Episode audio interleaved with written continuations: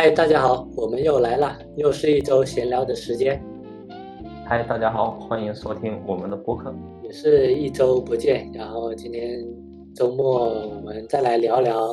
这次的一个内容。然后我们今天聊的内容主要是，呃，来源于我们挑选的一些感兴趣的话题，以及最近互联网行业发生的一些事情。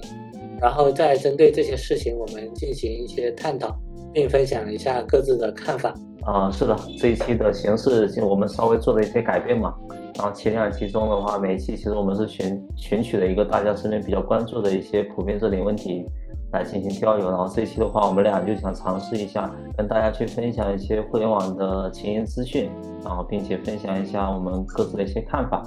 希望听众们可以喜欢这样的一个形式。行，那我们先来看看第一个话题。第一个话题是关于互联网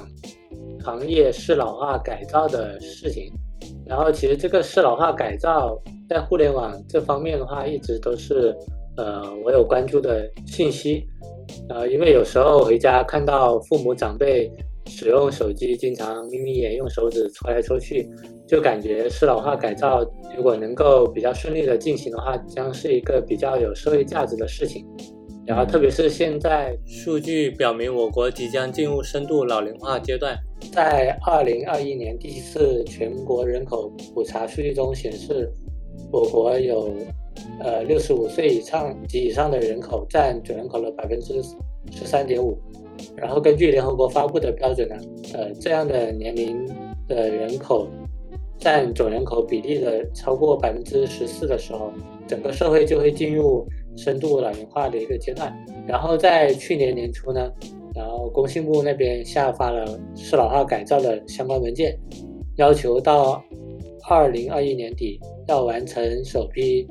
一百一十五个网站跟四十三个 APP 的适老化及无障碍改造。然后这个的目的也是为了。呃，解决老年人，然后还有一些残疾人等特殊群体在使用互联网等智能技术时遇到的一些困难。再往后的话，不管是各大厂还是一些中小厂，都在纷纷推出大资版或者有长辈模式的一些产品。我觉得这也算是互联网呃迈出关爱老人的第一步。你怎么看待互联网的适老化问题呢？啊，这的确已经成为一个产品趋势吧，或者说是在某些应用的产品设计上面，其实是一个比较普遍的一个认知。就拿我最近会经常在使用的粤省事小程序来说，因为这个小程序的话，其实在广东地区大家基本上每天都会用到。比如说你可能对在对做核酸，或者你在你去坐地铁的时候的话，可能就是他你你需要去出示一下那个健康码。对，然后呢，我其实一直发现，就是在小程序的首页就有，就能特别显眼的看到有一个，呃，预省市的那个关怀版的入口，然后这个功能的用户群体，它其实就是这一这一群的老年人群，然后呢，主要会提供一些基础的生活服务，比如说查查天气呀，出示一下健康码呀，找医院去就医啊。离退提取公积金啊，办理老老人的一些优待证啊等等。嗯，然后其实可以看到的是，通常情况下，政府的公共基础服务相关的一些互联网产品，其实都会提供一些适老板的应用，以帮助这些老年人群啊，然后他们更好的去用这些产品。来完成他们所需要的一些在线的一些服务。对，然后其实现在也会有很多很多的产品化，会为老年人专门提供一些服务了。对，然后我觉得觉得就整个在随着社会老龄化人口的增多，就会有越来越多的互联网开发者会去关注这个群体的需求。对，然后其实会去给这些群体提供更多的便利，更加关注他们的诉求。我觉得这是整整体来看，其实是一个。社会发展以及互联网发展的一个必然趋势。对，然后互联网其实不仅仅只是为，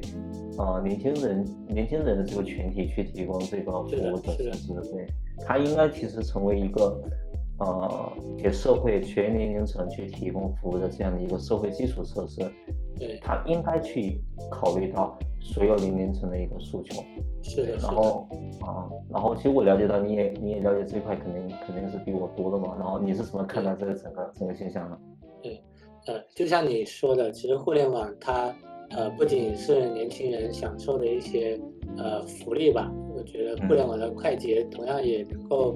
给一些比如中老年或者老年人群应该带来更多一些便利。毕竟互联网也是成为了现在很重要的一个基础设施。那从整个社会层面来看，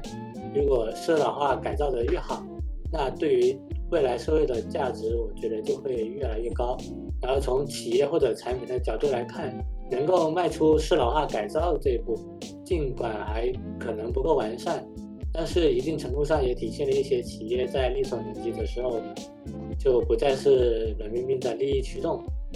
呃，现在就是我们每个人都有老的时候嘛，就是可能现在我们这一批互联网人还处于算是比较年轻的阶段，但如果比如说我们真的到时候逐渐老去，早期的互联网人都老了，那如果能够呃提前做好这方面适老化的一些事情，嗯，那我觉得也何尝不是为了我们以后提前做好准备呢？那你觉得现在的一些互联网产品，除了比如说一些呃大字版或者一些关怀模式，还可以怎么去提升适老化的一个呃程度呢？嗯，对于这一点的话，我在想啊，就是现在其实越来越多的互联网产品，呃，都会去关注适老化的这个能力改造。我觉得这整体来说的话是一个非常好的现象。但是呢，我觉得目前很多产品只能说是做到有这个。改造的这样的一个趋势，但是它其实做的还不够好，这具体会体现在很多的产品设计层面吧。对，然后他们其实考虑这整个适老化的话，只是去调大的整个产品的一个界面的一个字体，然后呢，但是呢，产品设计的本身，啊，很可能是没有根据老年人使用的习惯来调整的。对，因为很多产品的一个上手成本对于老年人来说的话，当然是很高的。因为像有越来越多互联网产品会做的相对的复杂，那么一复杂的话，对于老年人来说的话，这个学习成本就相当的高。在这样的一个情况来看的话，那么就会可能会劝退这些老年人群，然后呢，这些老年人群的话，他们可能就没办法去接受这类的产品，甚至给他们的生活造成障碍，对，造成困扰。对，然后我会觉得。有时候话，可能这个适老化有可能就变变成了一个摆设，是的，对。然后我觉得很，其实我们很多的一些基础公共服务啊，一些什么，比如说医疗服务啊，因为老年人其实看病啊、就医啊是一个特别特别常见普遍的问题嘛。对对对。还有一些基础的一些保障服务等等啊。然后呢，对于这些一些服务的话，我觉得可能不能只是为了为了互联网化，对，为了强行产品适老化，然后呢。可能也是强制要求老年人必须也要去用这些产品，比如说可能，对，比如说，呃，有些场所的话，他可能必须得去查验你的，呃，健康码呀什么之类的。那么有些老年人的话，他们可能不会用，对，根本不会用，他们也不会，对，不知道怎么打开，对，也不不知道怎么去打开这个这个这个健康码什么之类，的吧？呃，他可能就没办法很好的去保障，给到老年人群一个很应有的这个服务保证。然后我觉得这个事情来说的话，就会变成一个比较本末倒置的。对，所以我觉得互联网产品的本质还是给人们提供一些生活的便利嘛，然后也不能去做一些强制执行的一些策略嘛。对。对对对，是的，很赞同你说的话，就是，呃，像互联网本身就要给，比如整个社会或者说给各个年龄的一些人去提供更高的一个便利，不应该就是成为我们生活中的一个主色的一个点。绝大部分基础设施或者说一些公共场所，我觉得都不能单纯为了。呃，互联网化而，互联网化，呃，就像我们就可能看到一些新闻，就是有些银行啊，大规模取消线下网点啊，只支持线上的一些呃业务办理或者预约，呃，医院也只支持，也只支持线上的一个预约，对，然后就是对于呃有更多看病需求的一些。呃，老年群体可能就是就更不方便，然后手机都还没用利索，让他用一些更不好操作的服务，这不是让呃给老年人添堵吗？然后现在很多一些互联网产品又是强行增加一个大字版，就叫做适老化改造，但其实里边很多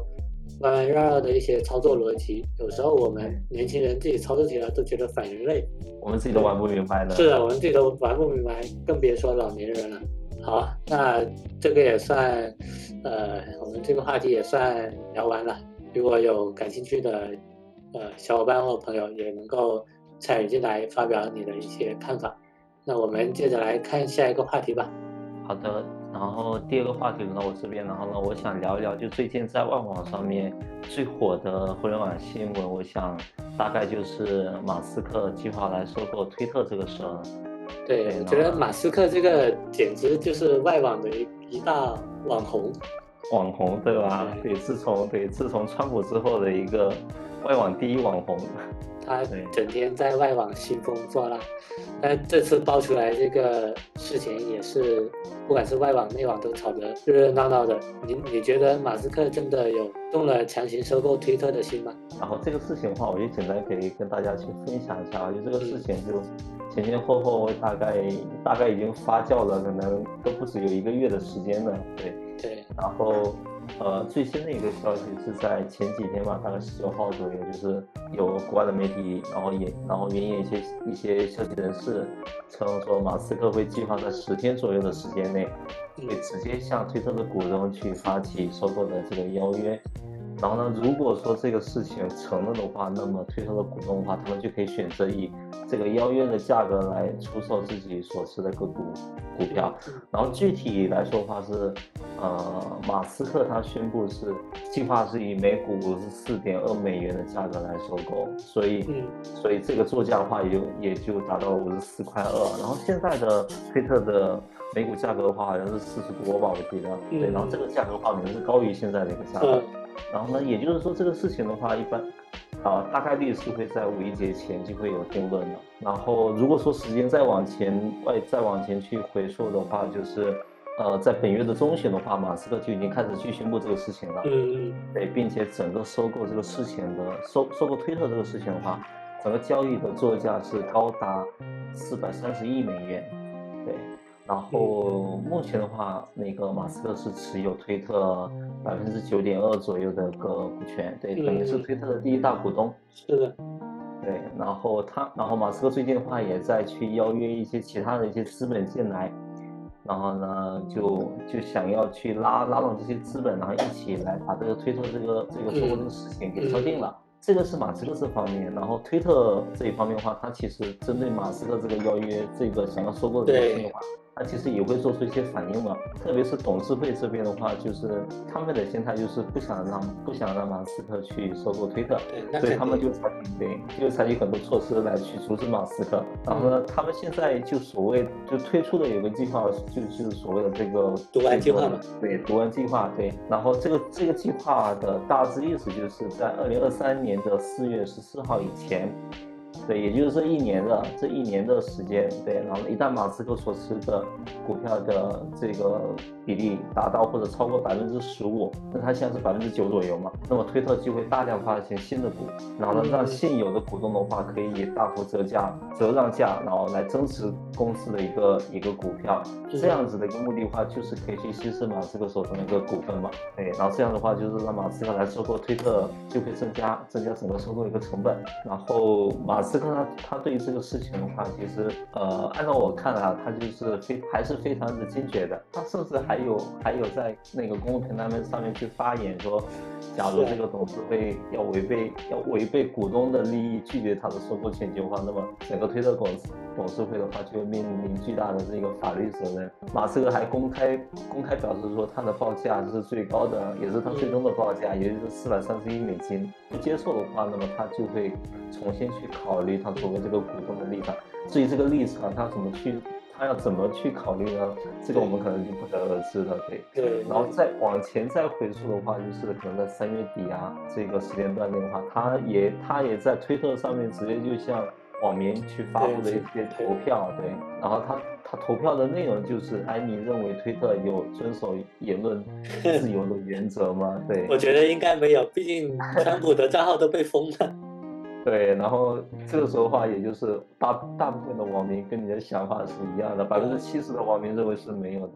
马斯克紧接着就又问说：“我们是不是需要一个新的平台呢？”对，但我觉得他可能也问这个问题的时候，可能大家都以为他自己要做一个新的一个平台，结果没想到他居然搞这么大动作，想要把推特给买下来自己去改。对，他就反正他就把现在最大的这个平台给收了，然后呢收了之后的话就是希望把推特建成一个真正的言论自由的一个社交平台。对，反正我我看完这一个整个事件的来龙去脉之后啊，我是觉得马斯克他想要收购这个推特这个举动，呃，还是比较坚决的。对。虽然说他可能在表面上看起来是马斯克他自己想说要制造一个非常言论自由的一个社交平台，然后我觉得背后肯定是没那么简单的。包括最近的一些一些动向表明，马斯克也在跟多方的资本去接触。对我觉得这个事情的话就还蛮有看头的，我们可以静观其变吧。对，我觉得也是，因为资本都是无利不起早嘛。对。那他现在搞这么大动作，你不可能单纯的就以一个要言论自由的一个平台作为呃一个理由来，或者一个契机来让他去拉拢资源，要去跟推特对干。我也不相信马斯克网上说的那些原因，我觉得没那么简单。资本这方面，我觉得要么就是呃服务于更大的利益。要么就是服务于更高的一个权利，感觉毕竟现在推特对我们来讲，其实也算是个四零四，对我们影响不是很大。啊，我觉得我们也是拭目以待，看看它后面有什么资本博弈吧。我们就静观其变嘛。然后，对我觉得这个事情的话，在五一节前的话，应该是有一个定论的。嗯，OK。然后这个话题，这个话题的话，我们就聊到这边。然后呢，接下来的话，我们就看一下下一个话题。然后我们来看第三个话题，嗯，这个话题呢算是一个疫情或者说是后疫情时代的潜在的一个机会点吧。这是关于露营经济方面的话题。然后在二零一四年到二零二一年的话，中国露营营地市场规模从七十七亿直接就增至了将近三百亿的这样一个规模。然后预计二零二二年增速达到百分之十八，然后市场规模能够达到三百五十多亿。你觉得是什么原因导致露营经济的崛起呢？哦，露营这个话题的话，我觉得挺好的，因为我也比较喜欢露营。露营有露营过吗？对，我觉得这个形式非常的好。如果有机会的话，我肯定很喜欢去。对，因为它是很适合在自己家门口。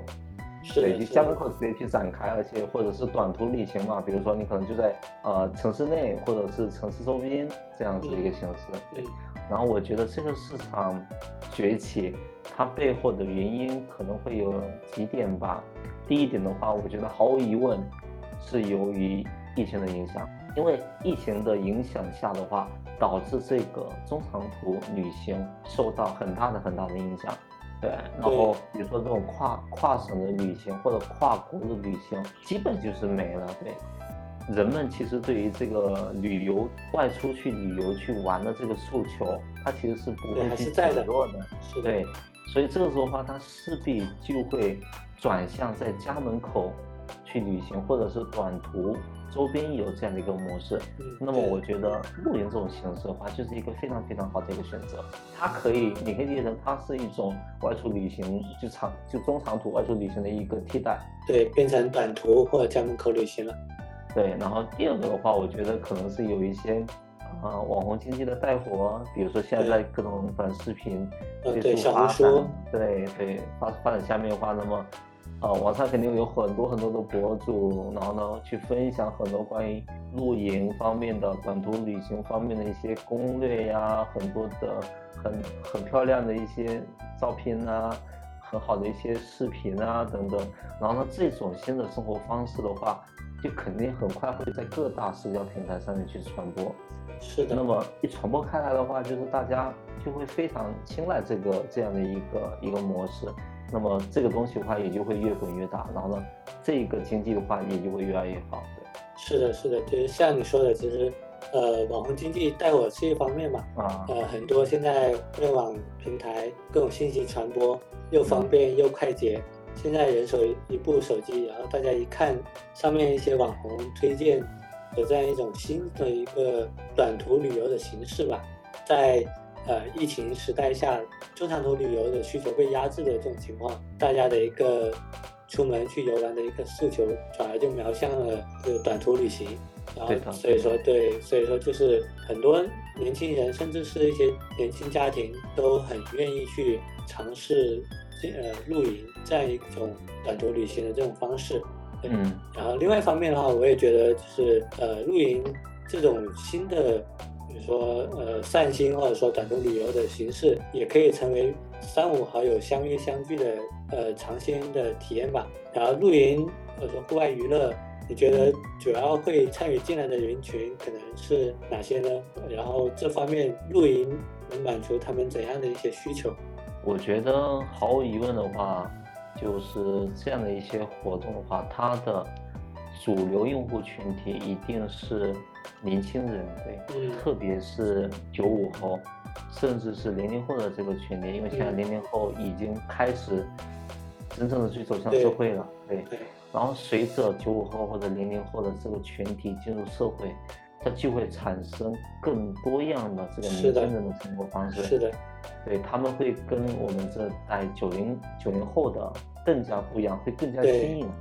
对对，会更加新颖。然后露营的话是一种形式嘛，然后我相信其实之后也会有越来越多的这样的一个年轻人的。生活方式会去表现出来。我觉得其实年轻人的话，就是会表现在个性会比较张扬，然后呢会热爱生活，然后呢会懂得去享受这个生活，对的，然后会比较追求自我的等等这样的一个性格特点。特别是在当今这个社会压力会越来越大的情况下，很多年轻人的话，他会。有更大的一个内心诉求，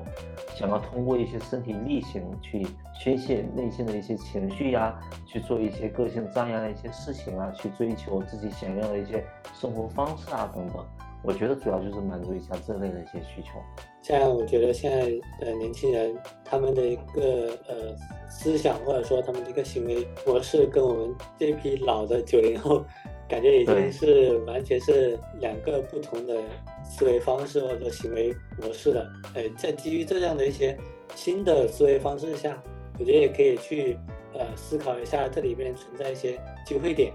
现在露营经济这么火嘛，对，如果是想要在寻找这里边的机会点的话，也思考了一下，我觉得有两个方面吧。第一个方面的话就是卖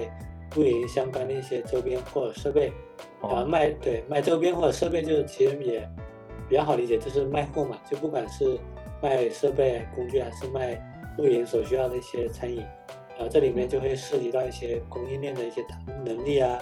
然后还有货物的一些质量管理啊，货物的一些市场营销啊，可能就会决定你的卖的好不好，然后能不能够在这一波露营经济里面对吃到一些红利。对，然后第二个的话就是卖服务嘛，像之前也有看到有些很多，呃，露营营地就打着一些拎包入住或者拎包体验的一些一些口号，就你只要拎包或者说张罗朋友一起，然后其他都不用管，你就直接去营地就好了。然后但是这里面的话，其实你再往深一点去想，或者说想的大一点，其实你可以完全就是从从用户的一个拎包等待，比如你就直接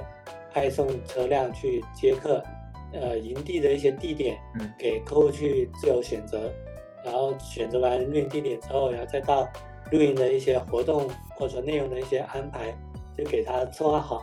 然后等他露营完了，然后活动完了，然后再统一安排送回去。对，就这样一条龙的一些服务吧，都由露营的一些呃公司去提供相应的服务，甚至就是说，如果自己一个人，然后不好去露营的。还可以帮那个人去组局，或者说去入局别人的一些露营聚会，这也是会得到双方的一些同意或认可，然后去安排一些兴趣或者说群体性质大体相近的一些人群，然后让他们去拓宽自己的一些交际圈或者说交友圈。那我觉得像卖服务这一块的话，更多是呃考量他一个企业或者说这个露营营地呃公司，然后的一些资源整合的能力吧。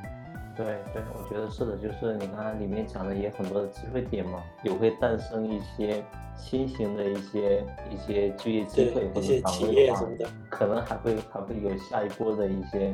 下一波的一个一个机会点。对，然后我觉得你刚才讲的那个露营的这个新型导游的话，我觉得这是一个很好的想法。对，就现在话，你去很多城市去玩的话，他也他有导游嘛，他这个导游的话也会去带你。从呃酒店去接你，然后到对，到这个地点的一个选择呀，然后活动内容的安排呀，然后再把你送回去啊，可能也是一条龙的一个服务。对的，对的。我觉得这个东这个还是这个挺好的想法的。到处都是机会点，只要你有一个有一双善于发现的眼睛。不过这个就是一家之言了，然后仅供参考。然后我们来看下一个话题。最后一个话题的话，我我会想聊一聊，就是最近在我们国内的互联网上，然后呢一件不大不小的事情，嗯，就是呢抖音，然后今日头条和小红书这些平台的话，纷纷宣布将在 App 中去。显示用户的 IP 属地，好像我看到微博也有搞这方面的事情，是不是你在发那个内容的时候，它就是内容上会带上你的 IP 归属地啊？对对，就是你在评论啊，或者你发文的时候的话，它就会把你这个用户当前的这个网络 IP 的属地给你标出来。但其实我没有 get 到这个点在哪，你可不可以先为大家介绍一下这里面这个功能的一个来龙去脉？嗯，OK 啊，然后就就就像你刚才讲到的，就是微博嘛，就微博其实这个事情的话是从微博先开始的，就是微博它在早前的话，他就宣布想要在这个 App 上面去显示这个呃网络用户的这个 IP 属地，对，然后呢，从这个月的本月中旬开始啊，就像抖音啊、今日头条啊、小红书啊，包括像知乎啊等等这些中文的网络社交平台。对，然后就纷纷宣布会逐步实现，在他们自家的 App 里去显示这个网络用户的 IP 属地。对，然后呢，这几家平台的官方给出的统一口径都如出一辙，就是为了去维护真实有序的这个讨论氛围、社交环境，然后呢，减少冒充热点事件的当事人恶意造谣、蹭流量等等不良行为。然后呢，它具体的一个做法的话，就是在平台上面去展示账号 IP 属地为最近一次发文或者评论时的网络位置。然后呢，对于境内的话会显示到省，对于境外的话会显示到国家或者地区。对，然后这个账号的 IP 的话，IP 属地的话是以这个运营商提供的信息为准。嗯。然后现在的这个功能的话，其实是不支持用户去手动开启或者关闭的。就是你要是发文或者你评论别人，就一定会带上。对，就是一定会有的。然后我觉得这个事情总体来说的话，就是想要去打击这些网络造谣、扰扰乱这个舆论这种非法的这种这些恶势力这些人权。对，我觉得这个也是呃，现在互联网发展到现在的话，也是一个比较必要的一个举措了。特别是最近，我们也在前段时间吧，那个互联网也开展了一些呃清朗活动，就是整对整治一些造谣或者说呃网暴的一些行为。特别是最近的这点新闻有点多，然后呢，很多的这些什么一些一些什么非法的恶势力呀，或者是一些什么想要蹭流量的人，他就会去编造一些恶意的一些谣言啊或者什么的，然后呢来抹黑一些人或者一些事件。就导致说可能引起的很不好的一些社会反响。是的，是的。现在很多人就是有一种不知道算不算一些扭曲的思想，就是流量，呃，流量为王，或者说流量就能够给你带来财富、带来关注、带来更多的一些利益。就是很多人就是觉得互联网就要开放，就要自由，但是其实这种自由也应当是在规则下，呃，开展的一些自由活动。现在来看这个 IP 属地的话，我觉得呃也还好，因为并没有完全暴露你的一些地址信息，它还没有让你去进行实名制认证呢。我觉得这也算是起到一种警戒的作用吧。然后就是提醒一下网络键盘狗能够收敛一点，就是你在发表一些不好言论的时候，你可能在被某只后面的眼睛在盯着呢。是的，是的，所以这个这个功能在。在这些平台宣布要上线的时候的话，其实也是引引发了一系列的一些讨论嘛。嗯，然后呢，有部分的网友的话，他就会觉得，呃，你去显示这个 IP 属地的话，它是一种侵犯隐私，对，侵犯隐私的一些行为嘛，对。嗯。但是呢，这个地方的话，可能我们需要指出的是，这个 IP 属地跟 IP 地址是不一样的，就是它只会显示到你在那个境内的某一个省或者市，对，然后境外的话是国家或者地区这样的形式。但是呢，这个的话，它其实它的范围是涉及到很大，比如说，对你可能显示到，比如说我们现在在。中国广东省，那广东省的话，你会有上亿的人口，但是 IP 地址的话就不一样了。IP 地址的话就是非常的精准，对，就类似像你的身份证中的这个家庭住址呀。是的，是的，对，它其实不显示的是你的 IP 地址。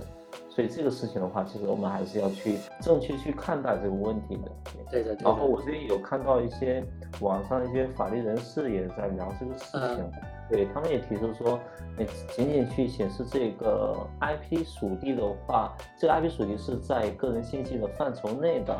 但是呢，如果平台仅仅是显示这个没办法去修改的一个公开的资源信息，比如说你可能在广东省。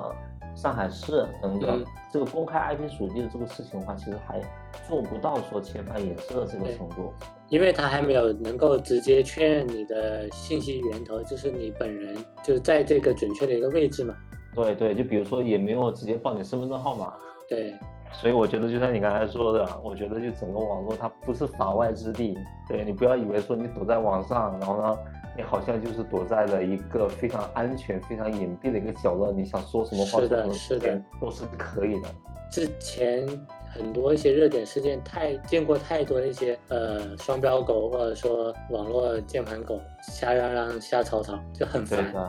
就会去挑动一些，比如说地域之间的矛盾啊，对吧？性别之间的对立啊，对性别之间的对立啊，等等等等。然后我觉得这个事情的话，其实。有它的正面的一个意义所在，也是慢慢要慢慢来吧，可能一下子只是给到一个警戒的一个作用。对，好的。然后我们今天，呃，针对这四个话题，都简单的聊了一下我们俩各自的一些想法。然后呢，也是希望说感兴趣的听众们也可以谈谈自己的一些想法。OK，然后时间有限，今天的聊天我们就到这里了，感谢收听，拜拜。感兴趣的朋友也可以留言参与讨论，我们下期见，拜拜。